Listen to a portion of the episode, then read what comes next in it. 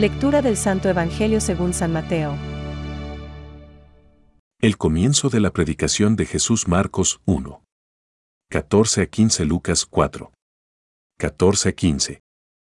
Cuando Jesús se enteró de que Juan había sido arrestado, se retiró a Galilea. Y, dejando Nazaret, se estableció en Cafarnaún, a orillas del lago, en los confines de Zabulón y Neftalí, para que se cumpliera lo que había sido anunciado por el profeta Isaías. Tierra de Zabulón, tierra de Neftalí, el pueblo que se hallaba en tinieblas a partir de ese momento, Jesús comenzó a proclamar. Conviértanse, porque el reino de los cielos está cerca, mientras caminaba a orillas del mar de Galilea, Jesús vio a dos hermanos. A Simón, llamado Pedro, y a su hermano Andrés, que echaban las redes al mar porque eran pescadores. Entonces les dijo, Síganme, y yo los haré pescadores de hombres. Inmediatamente, ellos dejaron las redes y lo siguieron, continuando su camino, vio a otros dos hermanos. A Santiago, hijo de Zebedeo, y a su hermano Juan, que estaban en la barca con Zebedeo, su padre, arreglando las redes. Y Jesús los llamó. Inmediatamente, ellos dejaron la barca y a su padre, y lo siguieron, Jesús recorría toda la Galilea, enseñando en sus sinagogas, proclamando la buena noticia del reino y curando todas las enfermedades y dolencias de la gente. Es palabra de Dios. Te alabamos, Señor. Reflexión. Recorría Jesús toda Galilea. Hoy, Jesús nos da una lección de santa prudencia, perfectamente compatible con la audacia y la valentía. En efecto, Él, que no teme proclamar la verdad, decide retirarse, al conocer que, tal como ya habían hecho con Juan Bautista, sus enemigos quieren matarlo a él.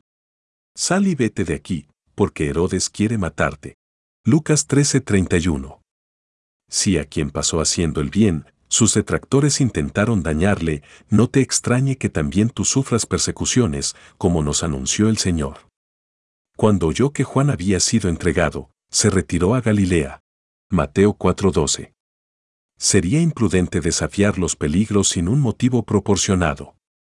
Solamente en la oración discernimos cuando el silencio o inactividad, dejar pasar el tiempo, son síntomas de sabiduría o de cobardía y falta de fortaleza.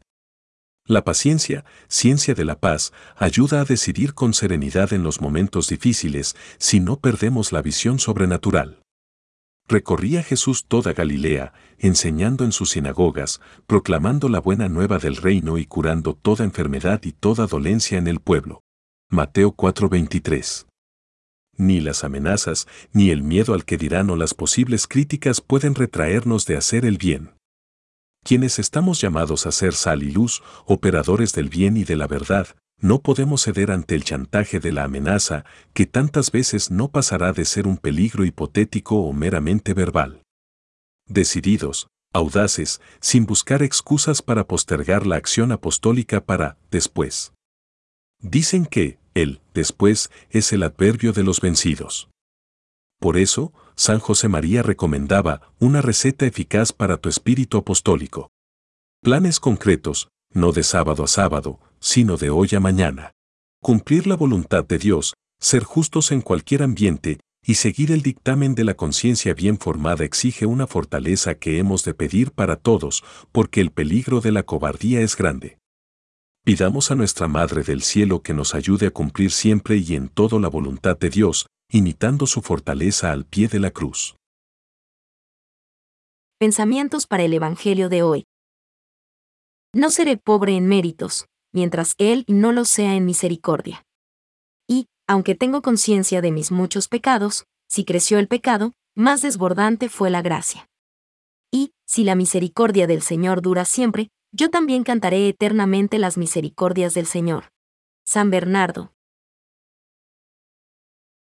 Navegad mar adentro, y echad las redes. También vosotros estáis llamados a convertiros en pescadores de hombres. No dudéis en emplear vuestra vida para testimoniar con alegría el Evangelio, especialmente a vuestros coetáneos. Francisco. quienes con la ayuda de Dios han acogido la llamada de Cristo y han respondido libremente a ella, se sienten por su parte urgidos por el amor de Cristo a anunciar por todas partes en el mundo la buena nueva. Catecismo de la Iglesia Católica, número 3.